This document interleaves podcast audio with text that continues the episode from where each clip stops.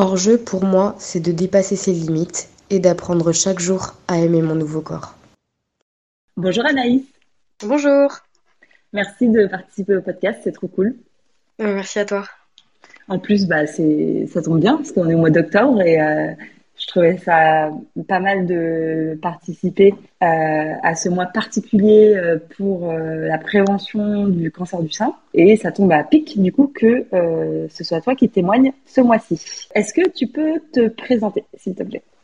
Oui, alors je m'appelle Anaïs, j'ai 30 ans, je suis aide-soignante aux urgences de nuit. Et je fais beaucoup de sport dans la vie de tous les jours, de la, de la course à pied principalement, et je suis en rémission d'un cancer du sein. Tu habites où? J'habite à Mitry-Maury en Seine-et-Marne. Ok.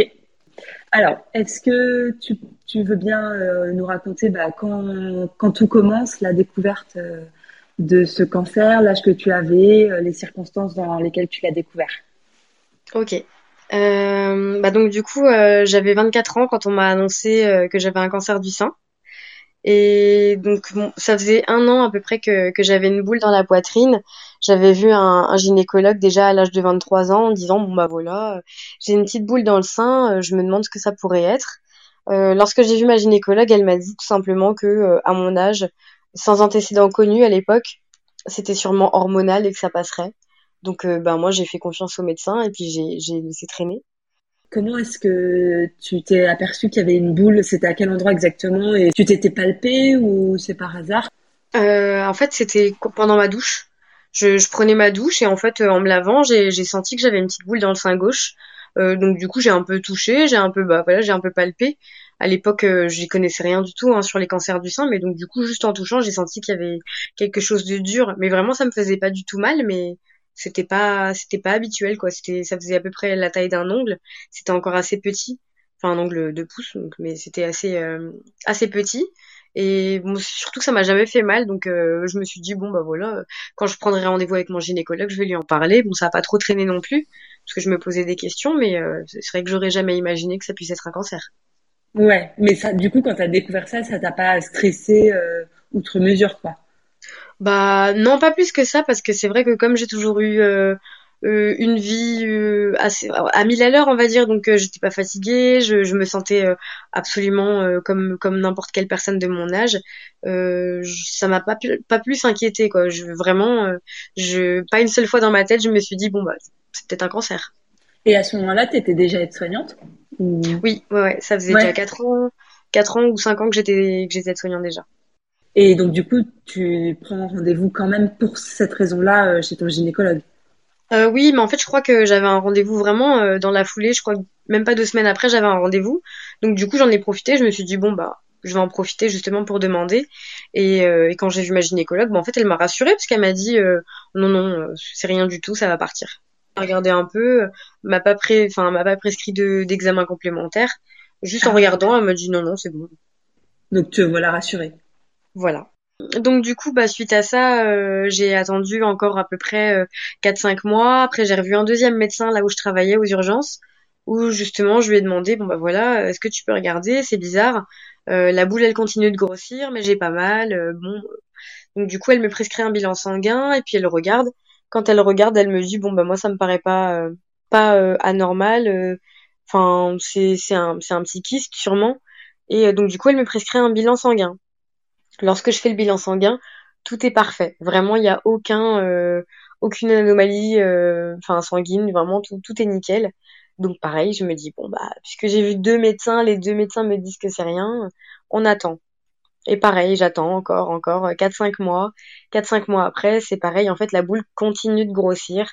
Et en fait, ça commence à déformer le côté de mon sein. Donc, ça commence à se voir à l'extérieur.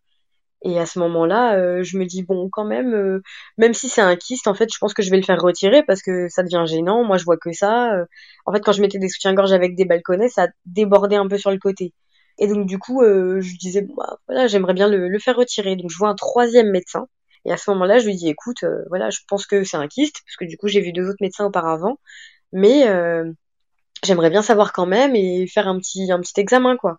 Et elle, pareil, elle me dit, bon, de toute façon, vu ton âge, tes, tes antécédents et tout ça, bon, je te prescris quand même une radio ou une écho parce que ça a l'air de te rassurer, mais euh, moi, ça m'inquiète pas. Donc à ce moment-là, rebelote, je retourne faire, enfin je retourne prendre rendez-vous avec l'écho, enfin le radiologue pour faire une échographie mammaire. Et à ce moment-là, ben là je tombe des nues en fait parce que le radiologue quand il commence à regarder, il me dit ah mais là c'est quand même gros, il y a quand même un ganglion sous les selles. à la base, j'avais une mammographie aussi de, prescrite, mais dès l'entrée en, salon de radiologie, on m'a dit non, non, de toute façon, vu votre âge, on ne fera pas de mammographie.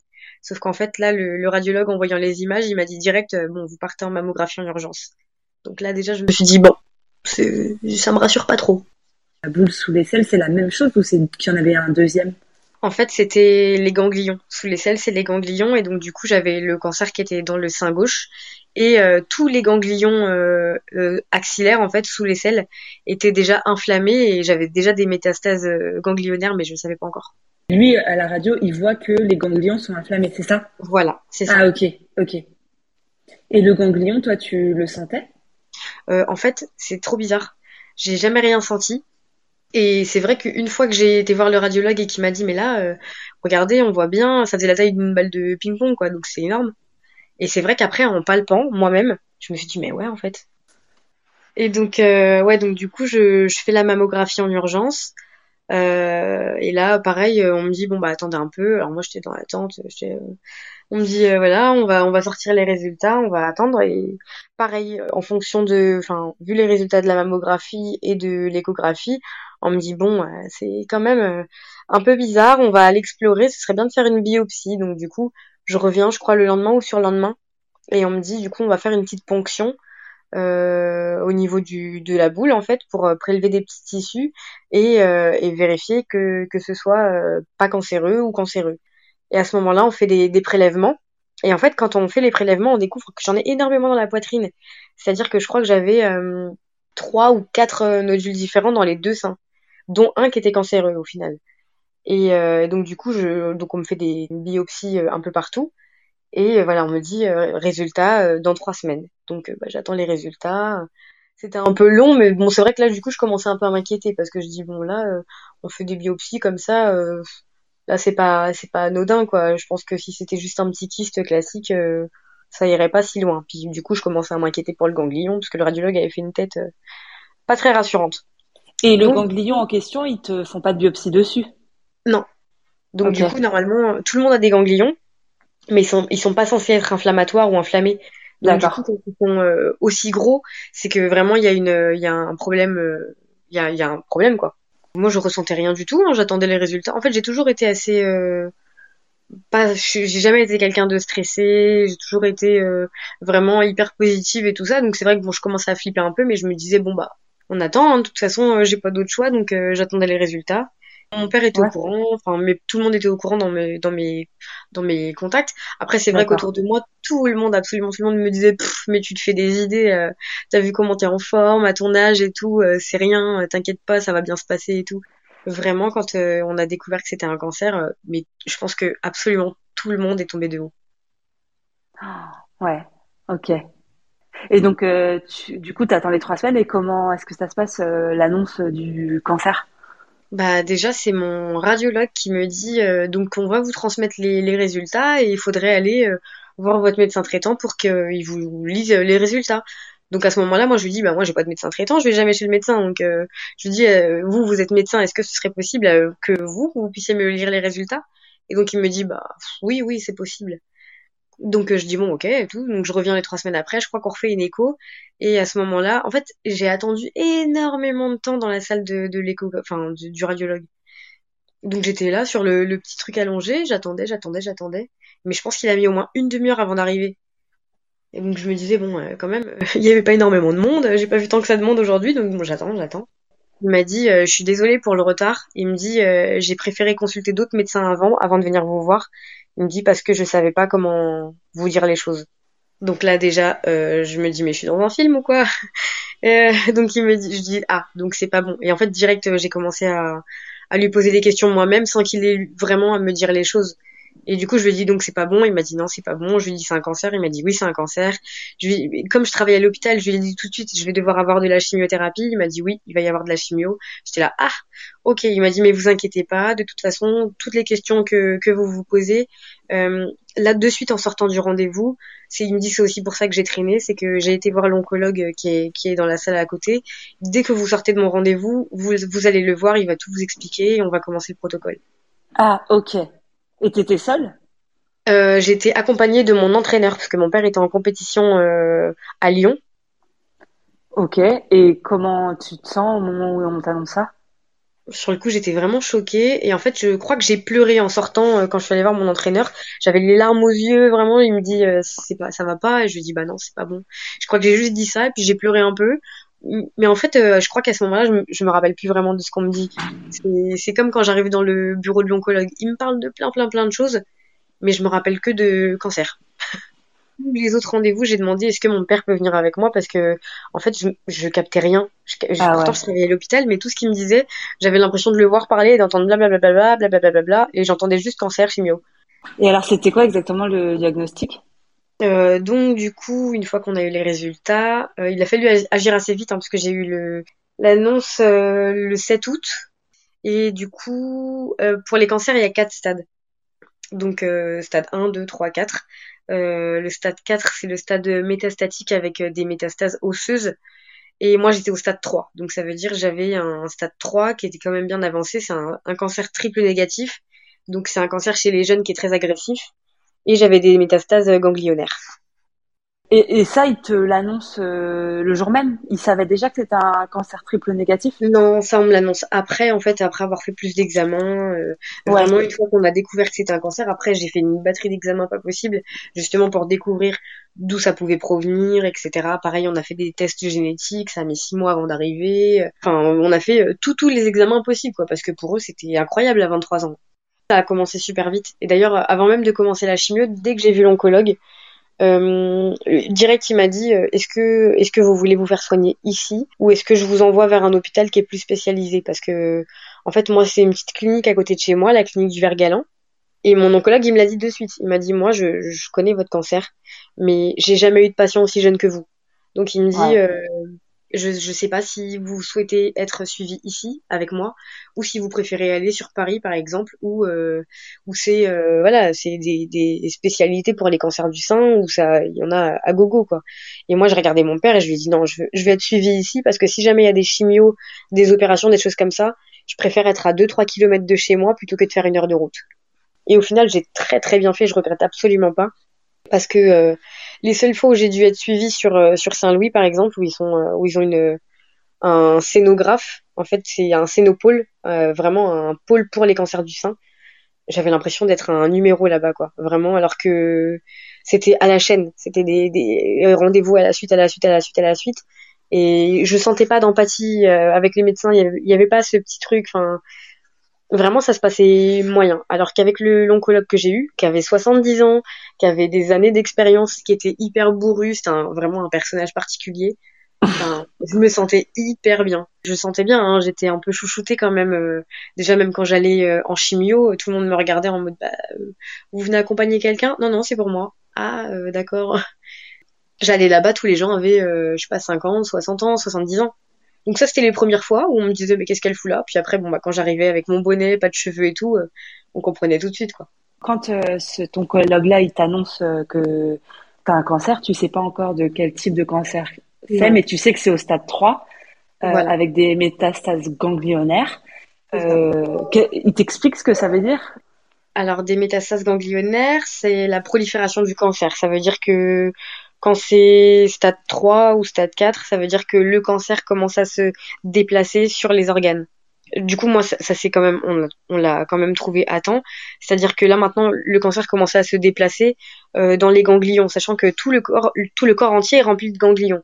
Donc, ça aurait pu euh, se transformer en stade 4. Une fois que ça dépasse les ganglions, ça va, ça se pose sur les os. Et une fois que ça se pose sur les os, ça devient euh, encore plus compliqué, quoi. C'est vraiment des cancers métastatiques difficiles à traiter mais toi, c'était pas encore un cancer métastatique du coup. Bah si, si, c'est quand même considéré comme un cancer métastatique parce que du coup, il s'est déjà proliféré sur euh, sur les organes ou sur les sur les ganglions. Dès l'instant où ça devient stade 3, stade 4, c'est un cancer métastatique. Mais du coup, un cancer métastatique, ça veut dire que c'est une maladie chronique après ou est-ce que ça, ça peut être euh, complètement guéri? Euh, Toi, t'es complètement guéri. Ouais, maintenant je suis en rémission complète. On, peut être complètement guéri même si on a un cancer métastatique. C'est juste qu'il y a plus de chances de récidive et malheureusement sur des organes vitaux. Et dès l'instant où le cancer touche les organes vitaux, bah là c'est quand même plus compliqué à traiter et c'est un peu plus dangereux. Et quand il nous a appris que c'était un cancer triple négatif, bon, moi j'ai mis du temps avant de découvrir ce que c'était. Hein. Il a fallu qu'il me le dise. Et à ce moment-là, j'ai fait mes recherches, mais je connaissais pas tous ces types de cancers. Donc euh, c'est vrai que quand il nous a annoncé ça, bon, on tombe encore un peu de haut et on se dit, oh, on, dit, on vraiment pas fait les choses à moitié quoi. C'est, c'est, on fait tout ou rien. Et là on s'est dit bon, bah, on est, on est bien embarqué dedans, donc euh, bah maintenant on y va. Et euh, donc du coup il nous a annoncé aussi que on allait commencer très rapidement la chimio donc l'annonce c'était le 7. Euh, le 17 août, je me fais opérer pour poser euh, la chambre implantable pour les chimiothérapies, pour pas que ça passe euh, par voie veineuse. Donc j'avais un porte à sous la clavicule. Et donc du coup, le 18, je commence la chimio. Donc dès le 18, en fait, j'arrive dans le service de chimio et c'était parti. Donc on m'a bien expliqué les choses. on commencerait la chimio, ce serait deux jours toutes les trois semaines. Donc toutes les trois semaines, c'était le lundi et le mardi où on me passait deux produits différents. Et, euh, et donc du coup, c'était parti pour euh, 8, 8 cures. Donc 8, enfin une cure, c'est deux, chimie, deux séances de chimiothérapie. Donc ça me faisait 16 chimios sur, euh, sur euh, quasiment 8 mois. Enfin long, mais ça passe vite, euh, puisqu'en fait à ce moment-là, déjà moi j'étais arrêtée. vu que j'étais en aplasie, donc j'avais plus de défense immunitaire, je pouvais plus travailler à l'hôpital. Alors on m'avait dit de toute façon c'est les questions que j'ai posées de suite aussi. J'ai dit mes cheveux, et l'oncologue que j'avais, euh, était vraiment euh, était vraiment top parce qu'en fait euh, même avec lui j'avais pas l'impression d'être malade. C'est à dire qu'à chaque fois que je rentrais dans le bureau il me tapait dans le dos il me disait bon alors qu'est-ce que tu fous là? Il me dit quand même tu te rends compte tu pourrais être ma petite fille il me dit t'as rien à faire ici normalement. Donc il essayait vraiment de, de prendre les choses un peu à la rigolade. Et avec mon père on rigolait beaucoup d'ailleurs. En termes d'effets secondaires j'ai eu de la chance. J'ai pas eu tant que ça d'effets secondaires. Enfin après, ouais, voilà, au bout de trois semaines, c'était une des premières questions que j'ai posées à l'oncologue, c'est du coup est-ce que je vais perdre mes cheveux? Et il m'a répondu de suite, euh, oui. Il me dit là, faut pas rêver. Il me dit avec ce qu'on va vous mettre comme produit, c'est sûr que vous allez perdre tous vos cheveux. Donc j'étais bon, d'accord, au moins ça c'est fait. Il m'a répondu, c'était cash. C'est ce que j'aimais bien aussi avec lui, c'est que du coup il y avait pas, euh, c'était pas, il répondait euh, de suite. Euh, c'était très clair. Je lui posais une question, même si des fois il y avait pas forcément la formule, j'avais ma réponse. Et euh, donc du coup, au niveau des effets secondaires, j'avais beaucoup d'aft, ce qui fait que ça fait partie des effets secondaires de la chimio. Hein. J'avais beaucoup d'aft dans la bouche, j'avais la langue et vraiment au niveau des muqueuses, c'était assez douloureux. Donc du coup, j'avais beaucoup de produits de bain de bouche et tout ça. Euh, mais sinon, euh, sinon j'ai pas eu énormément d'effets secondaires à part la fatigue. Mais sinon, tout ce qui était nausée, vomissement, ça arrivait un petit peu sur les premières chimios, mais je pense qu'on me passait tellement de, produits anti-vomitifs et tout ça que au final ça allait. Et le, plus dur après la chimio, c'était vraiment la première semaine où euh, j'avais du coup tous les effets secondaires qui arrivaient en même temps. Donc la fatigue, euh, les ouais, c'était une fatigue euh, générale quoi, un peu baisse de motivation, mais je pense que c'était surtout lié lié à tout ça quoi. Hein. C'est sûr qu'on n'a pas un, moral de, de ouf à ce moment-là, même s'il faut essayer de, de positiver à chaque fois. Euh, donc du coup non non ça allait dans l'ensemble. J'avais j'avais pas plus d'effets secondaires. Enfin ça durait vraiment une petite semaine et après j'avais deux semaines où je me remettais sur pied avant de recommencer la prochaine chimio. Et tu faisais quoi pendant les deux semaines euh, où du coup t'étais bien, tu te sentais bien? Euh, bah, j'allais courir tous tous les jours, tous les jours. Je crois qu'il y a à part les, les fois où je me suis fait opérer et donc du coup je pouvais pas courir. Tous les jours absolument c'était une obligation. Enfin pour moi parce que je faisais beaucoup de sport déjà avant de tomber malade. J'avais déjà un niveau national et donc du coup pendant les traitements, c'est, je crois que c'est une des premières questions que j'ai posées à mon oncologue quand il m'a annoncé que j'avais mon cancer du sein. Je lui ai dit mais euh, j'ai un championnat dans trois mois, comment ça va se passer? Et il m'a regardé, il m'a dit mais non mais là je vais pas pouvoir attendre trois mois avant de commencer le traitement. Là le cancer il est déjà bien installé, il faut qu'on commence la chimio tout de suite. Donc je lui ai dit bon bah ok on y va. Et donc, euh, donc du coup, ouais, tous les jours pour moi, c'était obligé. Il fallait vraiment que je sorte, que, que j'aille prendre l'air, que j'aille courir. Donc je courais une heure. Et après, le reste du temps, je me reposais, je dormais, quoi. Et mon père m'avait acheté un vélo d'appartement aussi parce que, comme j'ai toujours été hyper sportive et que je voulais tout le temps sortir pour faire du sport, que plus ça allait dans le temps, plus j'étais fatiguée. Euh, lui, ça le rassurait que je fasse euh, du vélo dans mon salon. tu vivais seule? Ouais, ouais, je vivais seule. Et pour les cheveux, comment t'as fait? Est-ce que tu as décidé de les couper avant euh? euh, alors ouais, j'ai fait ça euh, par étapes parce que j'avais les cheveux très longs. Première coupe, c'est ma mère qui m'a coupé les cheveux au carré. C'est à ce moment-là que, j'ai décidé d'en parler un petit peu sur les réseaux sociaux. Donc j'ai mis un petit post euh, en parlant du cancer. Donc du coup, les gens qui étaient très proches de moi étaient au courant, mais les autres n'étaient pas au courant. Ça s'est fait au fur et à mesure. Et ensuite, bah, c'est mon père qui m'a rasé la tête après deux semaines, deux semaines après la première chimio parce que du coup ça tombait vraiment à chaque fois que je passais la main dans les cheveux j'avais vraiment des, des boules de cheveux quoi. Ça me grattait je sentais les petits cheveux qui partaient. Dès que je passais la main dans les cheveux ça tombait. Et mon père il voyait ça il était dépité quoi. Donc il me disait bon là allez arrête viens je te rase la tête et puis euh, ça sera bon quoi. Donc après il m'a ah. rasé la tête. Sur le moment pareil c'était un peu dur. D'ailleurs même je pense que pour lui ça a été très dur aussi parce que quand il m'a rasé la tête il a mis tous mes cheveux dans un sac qu'il a gardé quand j'ai déménagé là cette année en, en janvier 2021 que j'ai retrouvé ce sac. Finalement, je les ai jetés. Je pense que quand il va l'entendre, il va pas être content, mais finalement, je les ai jetés parce que je me suis dit, ah, c'est bon, hein. maintenant c'est passé, j'ai récupéré mes cheveux. Mais, euh, mais voilà, je pense que pour le moment, c'est, enfin, sur le coup, c'était un peu symbolique, quoi. Ouais. Et du coup, comment est-ce, comment est-ce que tu as fait pour euh, pallier à cette perte de cheveux? Au début, ouais, au début, je mettais euh, des foulards ça au début. Euh, j'ai fait des tutos euh, sur internet. En veux-tu, en voilà, vraiment. Mais euh, au début, c'était pas ça, hein, parce que je, en fait, je faisais comme un nœud, mais du coup, ça ressemblait juste à un œuf. je faisais tout le tour de ma tête et puis je faisais juste un nœud au-dessus, mais j'étais là, non, mais c'est pas possible, en fait, on dirait un Kinder. Et euh, vraiment, en fait, j'avais même le, des, fois, je faisais juste un nœud autour de ma tête, mais j'avais le derrière de la tête qui était nu. Donc je me disais non, là c'est pas possible. Il va falloir que j'apprenne, que j'apprenne comment comment faire ça parce que là c'est très moche. euh, donc après, je commençais à mettre des mots clés cancer, tuto, euh, foulard. Au début, je mettais que voilà comment mettre un foulard sur la tête ou comment faire un nœud. Donc j'avais même des, des, collègues ou des copines qui m'offraient des, des, foulards et euh, voilà après j'ai commencé à prendre le, le pli.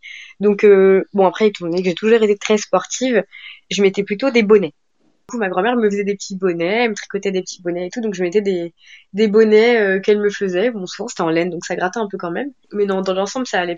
Quand je tombée malade c'était en août, donc j'ai commencé la chimio mi-août. Et en fait, après, il y a eu septembre, octobre, novembre, décembre, janvier. Donc vraiment, c'était toute la période de l'hiver j'étais très bien avec mes bonnets.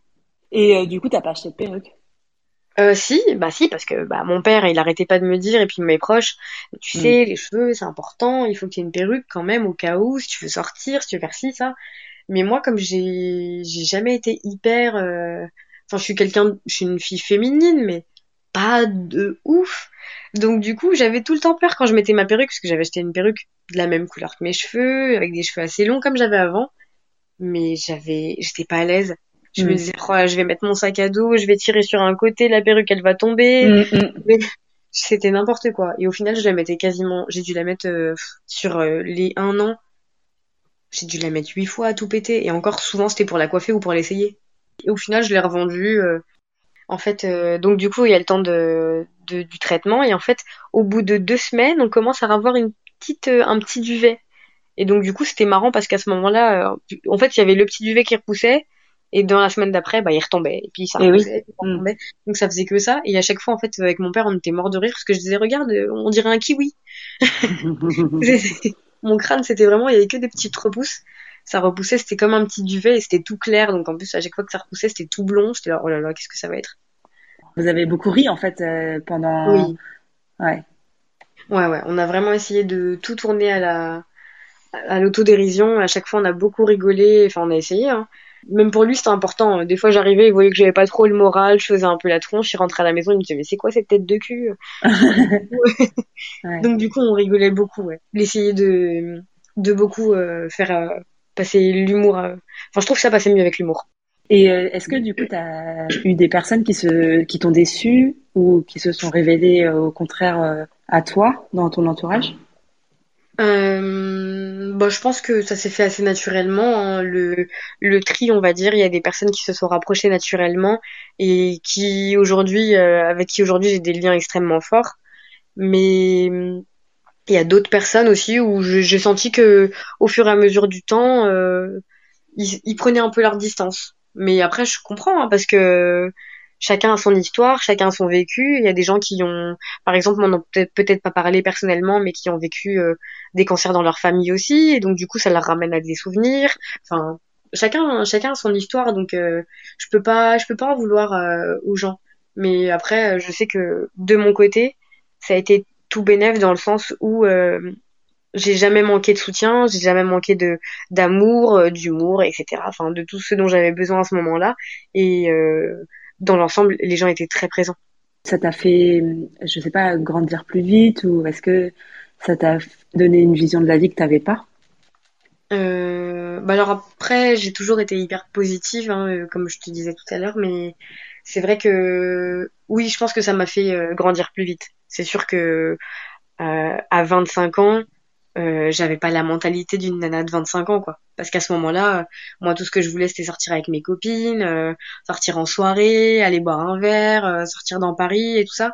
Et au final bah, ça m'a pas empêché de le faire hein, parce que j'allais quand même voir mes copines j'allais quand même boire sur Paris voilà je je rencontrais même des garçons enfin ça m'a pas du tout empêché de vivre mais euh, je, je, pense qu'à ce moment-là, j'avais un excès de confiance. je, me disais, de toute façon, euh, on n'a qu'une vie, euh, je vais profiter, c'est maintenant que jamais, donc euh, on y va. Et je me disais, je sais pas ce qui se passera dans un an. donc, donc je pense que ouais, je me suis dit, on tente le tout pour le tout. Ça plaît aux gens, tant mieux. Ça plaît pas, et bah tant pis pour eux. Mais non, je pense que ouais. Puis surtout ça, la maladie, je pense que ça m'a donné vraiment un déclic où je me dis, mais en fait, j'ai pas choisi. J'ai pas choisi d'être malade. Donc pourquoi je me priverais? Je me dis, mais en fait, je suis comme tout le monde, j'ai le droit moi aussi à vivre comme tout le monde, à faire ce dont j'ai envie. Donc du coup, bah voilà, je continue à sortir, à aller sur Paris, aller à des concerts. Tout le monde me disait, tu fais attention à toi. Je dis oui, oui, oui, mais au final, euh, je m'en fichais. Hmm. Et tu dirais que c'était bien du coup de pas d'être de pas être de nature stressée, ça ça t'a aidé à mieux surmonter euh, le truc? Euh, Ouais, ouais, ouais. Je pense que ça m'a carrément aidé parce qu'au final, c'est toujours moi qui ai rassuré tout le monde. Donc à chaque fois on me disait mais il faudra faire comme ci, il faudra faire comme ça et moi je disais mais t'inquiète pas, tout va bien se passer. Et vraiment à chaque fois je disais mais ne t'en fais pas. Même mon entraîneur de l'époque pour les entraînements, il commençait à me dire euh, bon tu vas pas trop courir, tu vas pas faire ci, tu vas pas faire ça. Et moi je lui disais tu fais comme tout le monde, tu fais avec moi comme tout le monde. Tu considères que je suis pas malade et moi si je suis fatiguée je te le dirai. Et comment tu fais pour pas être stressée? Bah je sais pas. je pense que je relativise beaucoup et je me disais, même encore aujourd'hui, hein, je me dis bon voilà, il s'est passé ce qui s'est passé, mais je suis là, donc j'ai de la chance. Euh, j'ai mes deux bras, j'ai mes deux jambes, j'ai ma tête, j'ai un cœur qui fonctionne bien. Je suis pas à plaindre. Une poitrine, c'est un détail, c'est pas grand chose. Et est-ce que tu appréhendais, euh, par exemple, le fait de la possibilité que tu guérisses pas Est-ce que tu avais peur de mourir? Euh, euh, Non, non, parce qu'au fait, euh, bah, je pense que c'est vraiment le fait de travailler à l'hôpital aussi qui, qui aide. J'ai pas pensé une seule fois que j'allais mourir. Je me disais, euh, au contraire, je pense que, bon, je me rassurais quand même en me disant ça, mais je me disais toujours, euh, bon, c'est un cancer du sein, c'est un cancer qui se guérit très bien. Aujourd'hui, la médecine a bien avancé quand même sur ce type de cancer. Je suis jeune, je vais me battre, j'ai un corps qui est fort, il n'y a pas de raison que je m'en sorte pas, quoi. Euh, donc oui, dans mon cas, euh, la chimio a super bien fonctionné. Euh, donc du coup, j'ai eu mes 16, mes 16 séances de chimio et régulièrement, on continue à contrôler avec des scans, des prises de sang, des IRM, des TEP scans, justement pour vérifier où ça en était au niveau de la prolifération des cellules cancéreuses. Et donc du coup, le l'oncologue m'avait déjà prévenu dès le départ. Voilà, donc vu la taille de la tumeur, vu les ganglions, etc c'était sûr à 100% que j'allais avoir euh, l'ablation d'un sein. Parce que justement, le, stade était trop avancé. Donc, euh, une fois qu'on a fini les séances de chimiothérapie, parce que l'idée c'était de réduire au maximum euh, la taille de la tumeur avec la chimio, et ensuite d'opérer pour retirer et gratter ce qu'il fallait retirer. quoi. donc du coup, quand on, a, quand on a fini la chimio, le médecin était hyper content parce que justement, il m'a dit, mais tu as super, super bien répondu à la chimio ce qui fait qu'il n'y avait plus aucune trace de, tumeur, mais que comme il avait déjà atteint trop de cellules et qu'il avait touché les ganglions, il a fallu euh, faire l'ablation du sein et des ganglions. Donc en fait, on a fait un curage axillaire du, bras gauche avec euh, l'ablation du sein gauche. Et dans la foulée, on a quand même continué. Moi, j'avais dit au, chirurgien, est-ce que c'est pas mieux de faire retirer les deux seins? Et comme on n'avait pas encore les résultats des tests génétiques, on pouvait pas encore retirer le sein droit. Mais quelques mois après, on a découvert que le cancer était génétique, trois, quatre, cinq générations en arrière, mais on savait pas forcément de quoi ils étaient décédés, quoi. Et donc du coup, bah plus tard, je crois que c'est un an après, un an et demi même, parce que du coup, j'ai fait l'ablation du sein gauche avec le curage axillaire. On a retiré tous les ganglions. Euh, après, pendant deux mois, j'ai fait deux mois de radiothérapie. Et on m'avait dit justement, voilà, un an et demi après la radiothérapie, vous pourrez vous faire reconstruire le sein gauche. Parce que du coup, la peau était abîmée avec les, séances de rayons. Et comme ça fait, euh, ça durcit la peau, en fait, euh, la radiothérapie, les rayons qu'on envoie, il fallait attendre un an, un an à un an et demi pour que la peau devienne plus souple. Donc moi, en attendant, c'était tout un travail de kiné pour assouplir les cicatrices. Moi, je devais masser à chaque fois. Et une fois que la peau était souple, en fait, à ce moment-là, on pouvait opérer et euh, faire une reconstruction euh, selon le choix du chirurgien ou du, patient. Dans mon cas, vu qu'en fait on avait retiré tout le sein, il n'y avait plus du tout de, peau. Donc on a fait euh, reconstruction par grand lambeau dorsal ce qui fait qu'on a pris 15 euh, cm de peau dans le dos et qu'on l'a remis devant pour que ça fasse un petit galbe.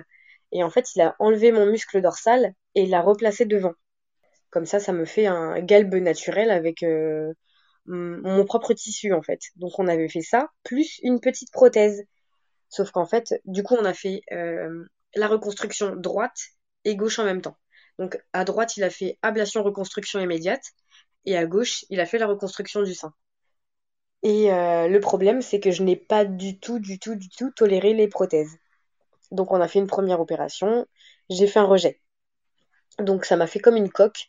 J'avais euh, l'emplacement de la prothèse qui était tout dur, vraiment mon sein, c'était un caillou quoi. Et ça faisait super mal, j'avais le sein qui commençait à devenir bleu, violet, enfin ça me faisait hyper mal. Donc dans la foulée, j'ai dû me refaire opérer, on a mis une autre oh. prothèse à la place. Euh, sauf C'est quoi? C'était une allergie aux, au, matériaux ou? Franchement, je sais pas du tout. Je pense que mm. c'est mon corps qui, qui supportait pas du tout les corps étrangers. Euh, deuxième Et comment ça se passait? Comment tu te sentais euh, les opérations? Tu les vivais bien en elles-mêmes? C'est des grosses opérations quand même. Euh? Ouais, c'est des grosses opérations, mais je les vivais plutôt bien parce que je me disais. Après, c'est peut-être fait, c'est peut-être aussi le fait d'être aussi jeune. Hein. Tu sais, quand je me, enfin, tu te fais opérer à 24-25 ans, t'es pas insouciante comme quand t'es enfant, mais je pense que peut-être prends moins la tête que si j'avais 45, 50 ans, où j'avais une famille, où j'avais des enfants et tout ça. Enfin, moi, je me prenais pas la tête, je me disais, ok, on m'enlève ce qui est pas bon, on me refait quelque chose de bien, logiquement, donc euh, on y va, quoi. Mais, euh, mais ouais, non, c'était ouais, c'était quand même assez, assez douloureux à chaque fois, mais j'ai j'ai jamais été trop trop douillette et puis je pense que mentalement euh, j'ai toujours été quand même assez fonceuse donc je me, je me disais bon bah allez c'est pas grave c'est une épreuve de plus mais tant qu'on est là on y va hein. Et le curage axillaire, ça entraîne euh, beaucoup de rééducation, non? Enfin, il y a... Ouais, ouais, ouais. J'ai eu pas mal de rééducation. Je pouvais plus lever le bras pendant quelques mois. Et en fait, euh, au fur et à mesure, avec la kiné, euh, on apprend à, à, remuscler le bras, re, re, enfin, remodeler, on va dire, le, le, bras, remuscler un petit peu. Et maintenant, j'ai plus aucun, plus aucune séquelle de, de mon curage. Et je peux lever les bras, mais comme avant, quoi. J'ai vraiment ah, génial. aucune séquelle. Ok, trop bien. Et ouais, donc tu disais par rapport au fait de ne pas avoir supporté les prothèses et tout, comment, comment, ça, ouais, comment ça a évolué bah, après? Du coup, j'avais très très mal. Vraiment, c'était une douleur euh, constante. Je pouvais plus dormir sur le ventre. Enfin, dès que dès que dès que j'avais un vêtement qui frôlait à peine mon sein, c'était comme une hypersensibilité. Donc du coup, je suis retournée voir mon chirurgien et je lui dis mais je comprends pas, j'ai trop mal. Et en fait, il regarde et il me dit ah mais oui, mais là, vous faites un rejet. Enfin, le, corps euh, tolère pas du tout la prothèse. donc du coup, bon, on remet une date d'opération, on va changer la prothèse. On change la prothèse. Et là, euh, je crois que quand je fais l'écho, parce que du coup ça me brûlait, ça me brûlait. Ça c'est la deuxième prothèse. Ça me brûlait énormément dans le sein et je dis, oh, j'ai l'impression que ça fait comme la première fois. Il me fait une écho et là il me dit, bah en fait votre prothèse, elle s'est ouverte. Donc du coup, rebelote, re-troisième opération. Et donc du coup, on me dit, bah oui, la prothèse, elle s'est fissurée. Mais je dis, mais comment c'est possible? Et il me dit, bah je sais pas et tout. Euh, donc bref, prothèse fissurée, on réopère. Et la troisième opération, c'est pareil. Je me fais opérer, un an, on attend. Et au bout de... Euh... Donc on te remet une prothèse une troisième fois? Donc on me remet une troisième prothèse. Mais là, on n'attend pas plusieurs mois. Là, on attend vraiment... Euh je crois qu'on a, j'ai attendu 10 jours ou 15 jours dans la foulée de, de l'opération et je dis, je me sentais pas bien, je me sentais fiévreuse, j'avais mal, mes cicatrices elles étaient rouges et j'avais encore le redon pour euh, pour euh, enlever les pour évacuer le mauvais sang. Le redon c'est une petite euh, boîte, c'est un drain et que je devais garder pendant dix jours parce que du coup après l'opération j'étais rentrée à la maison. Et donc du coup je me au bout de vraiment peut-être une semaine dix jours je dis je me sens pas bien, je continue à vivre normalement mais je me dis je me sens vraiment pas comme d'habitude et en fait mon redon commençait à donner du pu. Donc là pareil J'appelle l'hôpital et je dis écoutez, je me sens pas bien, mais j'ai rendez-vous demain. Qu'est-ce que je fais? On me dit euh, ben, on me dit attendez votre rendez-vous de demain matin. Et en fait, euh, quand je vais au rendez-vous du lendemain matin, dix jours après en post-op quoi, euh, et ben ils m'ont gardé dix jours et j'ai dû me refaire opérer. Ils m'ont gardé dix jours parce qu'en fait j'ai fait une infection. Donc du coup j'ai fait ouais j'ai fait une infection, il a fallu retirer le drain, retourner au bloc pour gratter, euh, enlever l'infection qui était à l'intérieur du sein. Donc euh, j'avais plus de 39 de fièvre à ce moment-là, ouais, j'étais vraiment amorphe. Et ils m'ont dit bon bah là en fait vous repartez pas à la maison, on va vous réopérer, il faut enlever euh, toute l'infection à l'intérieur quoi. et à ce moment-là on a dit qu'est-ce qu'on fait? Et moi j'ai dit non je veux plus de prothèse. Laissez-moi tranquille, j'aurai jamais des gros seins, je m'en fous, je, je veux plus de prothèse. Donc du coup euh, dernière opération, donc du coup euh, on a retiré la prothèse à gauche là où il y avait l'infection. À droite, on l'a fait retirer en 2019 en avril 2019, fin avril 2019, et du coup je leur ai dit écoutez maintenant j'en ai marre, je veux plus de prothèses ni à gauche ni à droite, on enlève tout, et ils m'ont dit mais vous êtes sûr, nanana, j'ai dit oui oui oui c'est bon maintenant il y a un moment donné, euh, il y en a marre. Mais comment ils expliquent euh, tous ces rejets et tout, et infections, etc. Bah il n'y a pas vraiment d'explication, c'est mon corps en fait qui tolère pas du tout euh, les corps étrangers. Donc donc du coup on a fini par tout retirer. Et, euh, et je suis beaucoup mieux. je suis beaucoup mieux sans les prothèses parce que du coup j'ai plus de douleur. Et puis même je pense que j'avais vraiment l'impression de sentir quelque chose qui n'était pas à moi. À ce moment-là, donc en 2019, quand on t'enlève tout, euh, t'as plus de. J'ai vu un peu tes photos. Faudra qu'on donne d'ailleurs ton compte, euh, ton compte Instagram. T'as as mis des photos de des suites de, des opérations euh, et notamment de l'ablation et tout. Et donc du coup, t'as as plus de, ils ont enlevé le mamelon aussi quoi. T'as juste euh, c'est plat avec une cicatrice de chaque côté quoi. Ouais, c'est ça. En fait, à gauche, j'ai comme un un petit bonnet A parce que du coup, j'ai ils m'ont mis le, le muscle dorsal plus la peau la peau des 15 cm de peau qu'on avait retiré dans le dos. Donc du coup, ça fait comme un petit galbe, sauf qu'il n'y a plus de téton et de l'autre côté, c'est quasiment plat, mais j'ai un téton. Ok, d'accord. D'accord. Donc euh, j'ai des oui, parce que l'autre côté, c'était le sein qui était pas malade, quoi. Ils ont juste retiré les glandes et ouais. Ok. C'est ça. Et effectivement, sur tes photos, on voit euh, que dans le dos, euh, tu avais aussi des cicatrices de chaque côté. C'est là où ils ont pris euh, la peau. ils et ont le pris muscle. le muscle dorsal pour le repasser de l'autre côté. Ah Après, c'est pareil, c'est très plat parce que, bah, comme m'avait expliqué le médecin, un muscle qui est constamment sollicité, bah il continue de se muscler. Par contre, dès l'instant où on enlève un muscle et qu'on n'en fait plus rien, bah il s'atrophie. Ah Donc du coup là, on m'a mis le muscle dorsal devant, mais comme il travaille pas de façon euh, naturelle, bah en fait il s'est atrophié. Donc on m'a mis quelque chose devant, mais avec mon propre tissu, donc j'ai pas de rejet pour pouvoir un galbe, pour pouvoir avoir un galbe naturel. Mais il y a très très peu de galbe parce qu'en fait le muscle n'est pas sollicité. D'accord. Et il euh, n'y a pas un système où on te prend de la graisse et on te l'injecte euh, dans les seins? Ça, on me l'a fait aussi. Ça s'appelle le lipofilling. Ouais. Euh, donc c'est une opération en fait où on enlève un petit peu de gras au niveau du ventre ou des cuisses ou ça dépend où le médecin trouve et, euh, et on réinjecte dans la poitrine sauf qu'il y a que 30% qui reste. Donc en fait c'est une opération qui doit se faire sur 6, 5 ou 6 opérations pour pouvoir avoir un rendu le rendu attendu quoi. Mais euh, pour l'instant, on en a fait que une et donc du coup, ça rend rien parce que déjà, euh, j'ai pas beaucoup de gras étant donné que je fais énormément de sport. Donc à chaque fois que je me fais opérer, le médecin me dit bon là par contre il faut pas maigrir. Je dis oui mais je, je maigris pas en fait. Je... Et donc à chaque fois il me dit oui mais là euh, il va falloir recommencer. Bah oui mais je... ce n'est pas de ma faute. donc on m'avait déjà proposé, il m'avait dit sinon je vous conseille on met une, une date dans six mois puis vous prenez 6 kilos. Ouais, ouais, bah ouais, ouais. Mais moi, je lui ai dit, mais non, euh, c'est mort. Puis toi, c'est des sacrifices qui sont trop gros, enfin, vu ton amour du sport et tout. Ah ouais, ouais, ouais, clairement. Je pense que quand je suis tombée malade et qu'on m'a enlevé, m'a enlevé mes seins, je me suis sentie un peu comme genre la porte-parole des, des cancéreuses. Je me suis dit tout le monde m'envoyait tellement d'ondes positives et tout le monde me disait c'est génial ce que tu fais parce que moi j'oserais jamais le faire, moi j'ai pas osé le faire, j'ai pas osé en parler, j'ai pas osé ci, j'ai pas osé ça. Je me suis dit bah j'ai 25 ans, si moi je le fais pas personne le fera.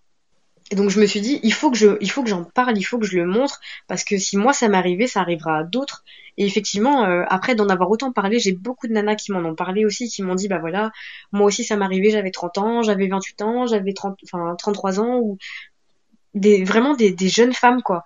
Et à chaque fois, on m'a dit, bah, grâce à ton témoignage, je me suis pas sentie seule. Et en fait, c'est aussi pour ça que j'ai un peu poussé le truc, c'est que moi, quand je suis tombée malade, j'ai trouvé aucun témoignage, mais vraiment aucun, de nanas de moins de 30 ans qui continuent à faire du sport, etc., etc. Et je me suis dit, il faut vraiment que mon histoire puisse servir à d'autres ça t'a beaucoup aidé euh, de, de, de, porter un peu cette parole-là et, les, réseaux et tout, ça t'a permis. Ouais. Euh, ouais. Complètement. Ça m'a libéré. Déjà, ça m'a libéré d'un poids parce que moi, j'avais envie d'en parler. Et mon Instagram, c'est devenu mon journal intime en fait. Toutes les chimios, j'écrivais comment je me sentais, comment ça s'est passé. Je mettais des photos à toutes les chimios, je montrais euh, ma tête à chaque euh, chaque étape en fait. Un coup je perds mes cheveux, après là je me sentais comme ça, là j'avais plus de cils, après j'avais plus de sourcils, après ci, après ça. Et je continuais vraiment à tout poster comme un journal intime. Et j'expliquais, je racontais aux gens. Euh, et après, pareil, en fait, au niveau de l'ablation des seins, je pense que les gens m'ont donné tellement de force que je me suis sentie, je me suis sentie forte. En fait, je me suis dit, bah ouais. Mais en fait, tout va bien. C'est pas parce que j'ai plus de poitrine que je suis plus une femme. Et donc, du coup, euh, c'est ce que je disais, mais avec le temps, et euh, du coup, c'est le cas aujourd'hui, euh, aujourd'hui, après 6 ans, j'ai plus de poitrine, mais je me suis jamais sentie aussi féminine que maintenant. Parce qu'étant plus jeune, j'étais que la sportive. Après, pendant la maladie, j'étais que la malade. Mais hmm. aujourd'hui, je suis Anaïs, je suis une jeune femme. Quand on t'a découvert ton cancer, t'étais très jeune, t'avais une vie amoureuse, t'avais un copain ou... Ouais, j'avais un copain à ce moment-là. Euh, ça n'a pas duré très longtemps d'ailleurs, mais euh, bon après c'est comme ça. Hein, forcément, moi j'avais plus la tête euh, à 24 ans. Euh, ça faisait déjà, je crois, 3-4 mois qu'on était ensemble, et je lui avais dit bah voilà j'ai un cancer et tout, donc je lui avais dit clairement, hein, soit tu restes, soit tu pars. Et lui, il avait décidé de rester, mais au final c'est moi qui l'ai quitté parce que je lui ai dit bah écoute, j'ai pas envie.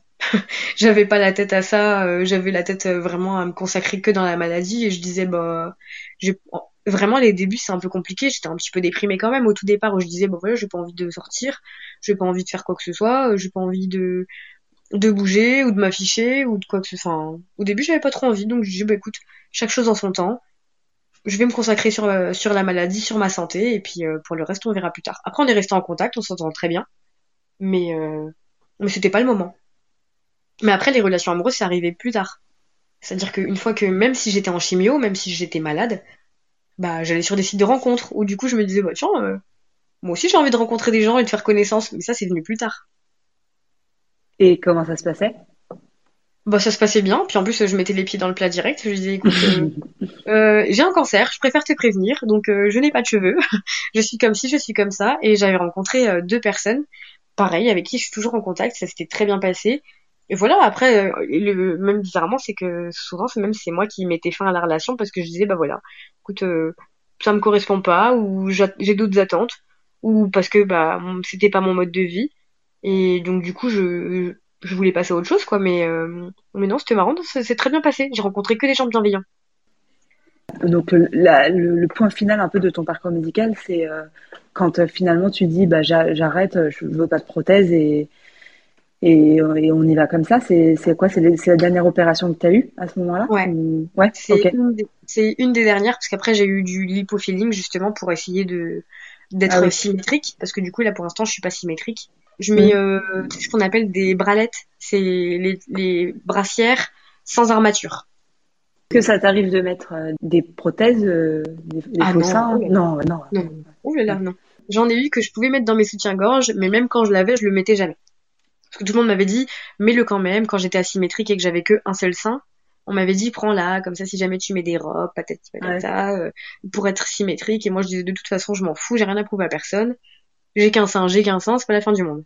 Et je pense que c'est le côté sportif aussi, hein. Ça me bien avec mes brassières, et puis, euh, des femmes, euh, plein, il y a plein de femmes qui ont des très petites poitrines. Ça n'a jamais gêné personne, sauf celles qui sont complexées, évidemment. Mais moi, comme j'en ai jamais fait un complexe, bah, moi, ça me va très bien. Et du coup, euh, ça, t'as retrouvé ton niveau sportif que t'avais avant ou? Ouais, Ouais, ouais. Bah, en fait, euh, justement, le fait de ne jamais avoir arrêté, ça m'a permis de ne pas reprendre à zéro, en fait. Quand j'ai repris, j'avais déjà quelques bases, parce que du coup, je continuais à courir tous les jours. Et après, je dis pas, hein, ça n'a pas été facile tous les jours. Mon père, il m'accompagnait tout le temps. Euh, tous les jours, j'allais courir. Des fois, je marchais. Des fois, j'étais au bout de ma vie. Je disais, non, mais là, il était mort de rire. Je disais, mais c'est pas possible. Là, le parcours que je fais habituellement, ils ont dû rajouter des côtes dans la nuit parce que là, je suis en galère, quoi. Ah ouais, ouais, ouais. Donc, je marchais, je repartais en courant. Des fois, même, ça m'arrivait. Je, courais, j'étais avec mon père, je pleurais. Hein. Je disais, mais là, aujourd'hui, c'est trop dur. Mais je sortais quand même. C'était obligé, quoi. J'avais besoin de, de cette dose de d'air. Il fallait que je prenne l'air. Et alors pour le cancer euh, triple négatif, la période euh, d'observation après un cancer pour dire euh, qu'on est en rémission, elle est un peu longue. En fait, la rémission, c'est 5 ans après les traitements. Ok. Donc la, la rémission officielle, c'est 5 ans après les traitements.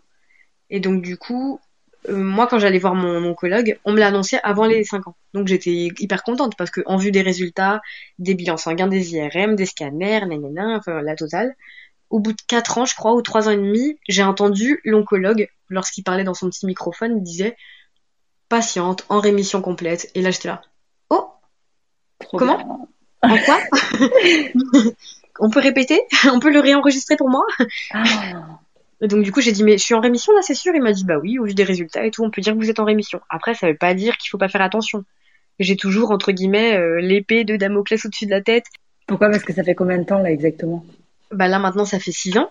Mais comme c'était un stade 3 il y a toujours des risques de récidive euh, sur les sur les autres organes.